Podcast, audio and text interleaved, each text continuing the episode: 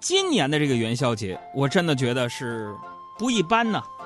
大家不只可以赏灯、猜谜、吃元宵，还正好赶上了超级月亮。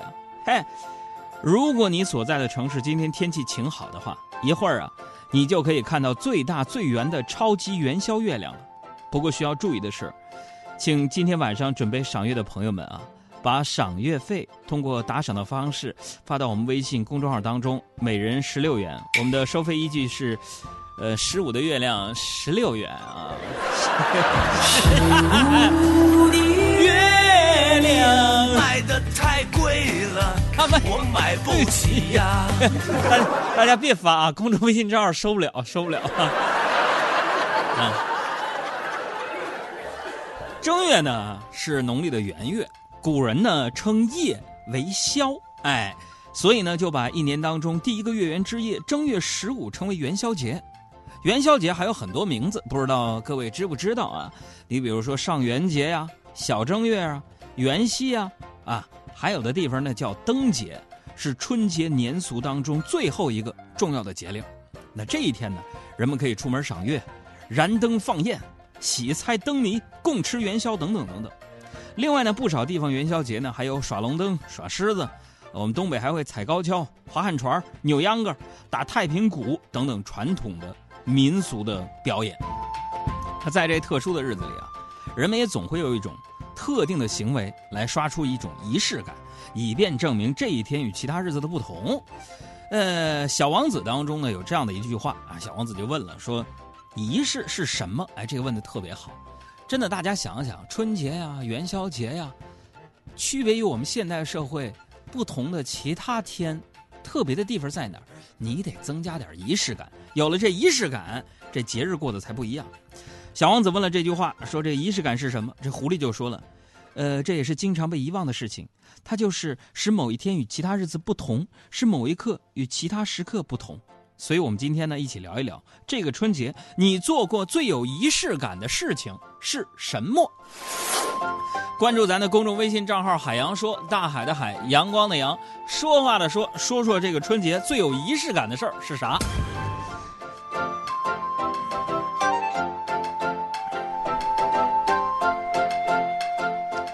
这个说说我吧。今天早上啊，我来上班的时候。坐公交车呢，就经过了广安门桥附近啊，堵得那是一塌糊涂的。听周围几位阿姨聊天才知道，今天这不正月十五吗？每逢初一和十五啊，都有人去那个白云观啊，去这个祈福啊，堵车也就不足为奇了。可是堵了二十几分钟啊，车呀就没怎么动啊，我就着急呀，就跟司机商量，我说师傅，咱能不能绕路啊？我认路，我给你指一条不堵的路，是不是？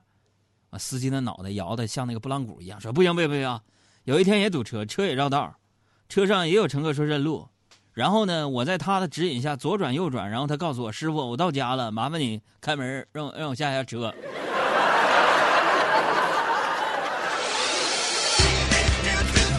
开玩笑啊，其实今天除了是正月十五要去寺庙啊烧个香啊有这样的仪式感之外呢，作为这元宵节的正日子，今儿是正儿八经的中国的情人节啊。很多人就说了：“哥，你别在这瞎掰乎了，那七夕才是中国情人节啊！”其实啊，你们错了，这是有历史感和年代的这样的一个遗留下来的。为什么说正月十五是情人节呢？我跟你们说，七夕呀，本是古代女子啊，呃，比手艺啊这样的一个日子啊，并且向织女星期盼姻缘的这么一个节日。可是元宵节不一样啊！哎呀，元宵节灯火流转间，有情人心生情愫。元宵节才是古代男女赏灯观景、互诉衷肠的这个情人节。为什么？因为古代也就正月十五这一天啊，这个大家闺秀们才能迈出家门啊，出去呢看看灯，这才有机会遇见他如意的郎君呢。古代诗词当中也有不少描写这个元宵节情人相会的场景，比如说我开场念的那首。南宋词人辛弃疾的《青玉案·元夕》啊，众里寻他千百度，蓦然回首，那人却在灯火阑珊处。那描写的就是元宵夜男女相遇的情景。而在这个北宋欧阳修《生查子·元夕》当中也有言呐，说今年元夜时，月与灯依旧，不见去年人，泪满春衫袖。哎，这是回忆什么呢？就今年回忆去年和情人相会的甜蜜，而今年元宵节不见去年人的那份痛苦。你看看，有才不？这个感情呢是个有趣的话题啊，一提起来呢，我就忍不住多说两句。说这古代的时候啊，年轻男女成家立室，那不像现在自由相亲，是不是啊？去什么真爱网啊，去什么百合网去相相亲啊，上上非诚勿扰，让女嘉宾啊拍拍灯什么的啊，拍灯那是灭灯啊，还有爆灯，是不是啊？那古代是什么？古代都是父母之命、媒妁之言，甚至是指腹为婚，就是你们俩事儿，爹妈定了。啊，虽然是父母掌握了主动权吧，但是呢，那时候有人就觉得，哎呦，那这婚姻不幸福，怎么能指腹为婚了呢？啊，父母怎么包办婚姻？朋友们，你想想，现在如果咱父母还能包办婚姻，你多幸福！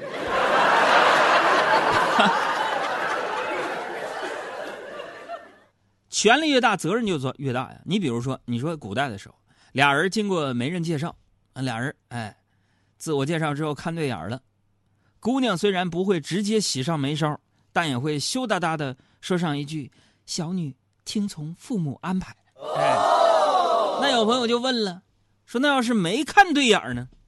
要是没看对眼啊，责任那还得往父母身上推。这个时候，一般姑娘呢都会说一句：“啊。”小女还想在家多陪陪父母两年。我要怎么说？哎，古人这也都是有智慧的。而现在呢，大家伙看看啊，恨不得闪婚。嗯，虽然大环境咱们恋爱自由了，但是父母的意见往往还是一段感情当中非常重要的参考意见。啊，这一点不论是学习生活还是情感经历，那同样适用。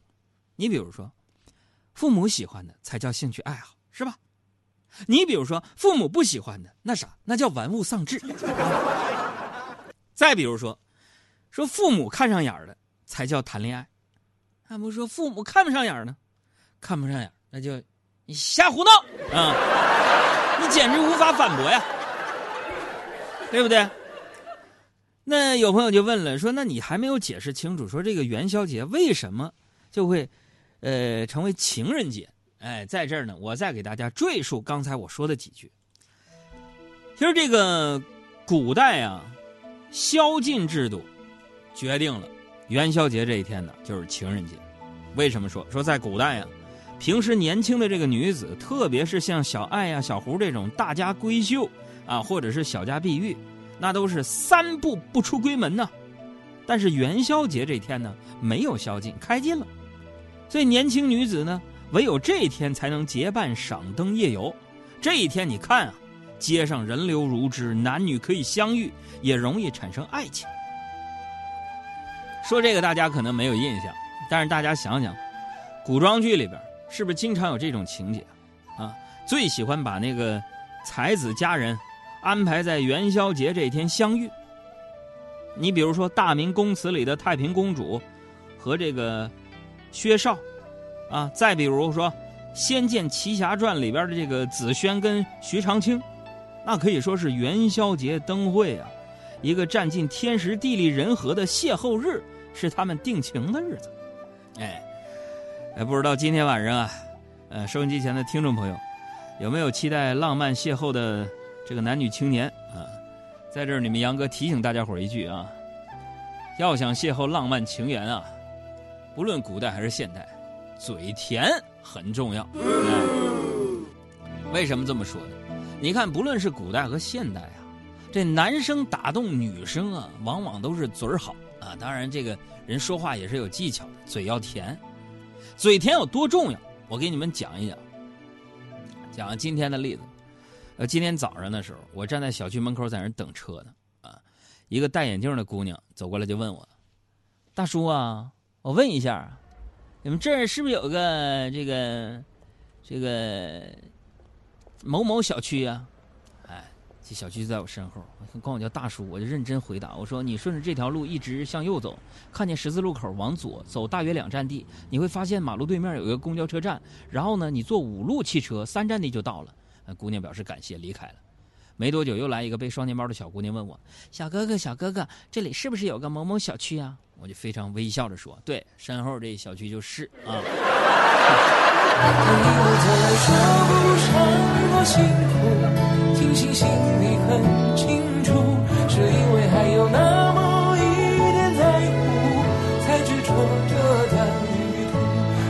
提醒大家伙儿，今天咱们互动的平台公众微信账号是“海洋说”，大海的海，阳光的阳，说话的说，说说仪式感的事儿啊。既然这个叫元宵节了，那今天咱们海洋现场秀呢，也不得不提一个压轴的仪式。这仪式感就是什么？元宵节咱吃什么？哎呦，咱们中国是地大物博呀，南北方文化。有差异，餐饮文化差异更大。那么今天晚上的餐桌上，除了鸡鸭鱼肉之外，以及北方呢，还被两个巨头平分秋色，那就是北方的元宵和南方的汤圆。从做法上呢，很容易将二者就区分开来。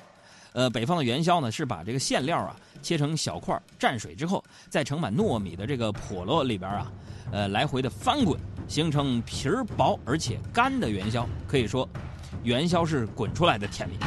那么这个南方的汤圆呢，是包出来的吉祥，啊，用和好的醒透的糯米面包裹起拌好的馅料，口感呢比起元宵更加细腻，啊，但是经过这么多年的演变和改进呢，元宵汤圆的做法呢已经不分摇和包了，统一都是买啊。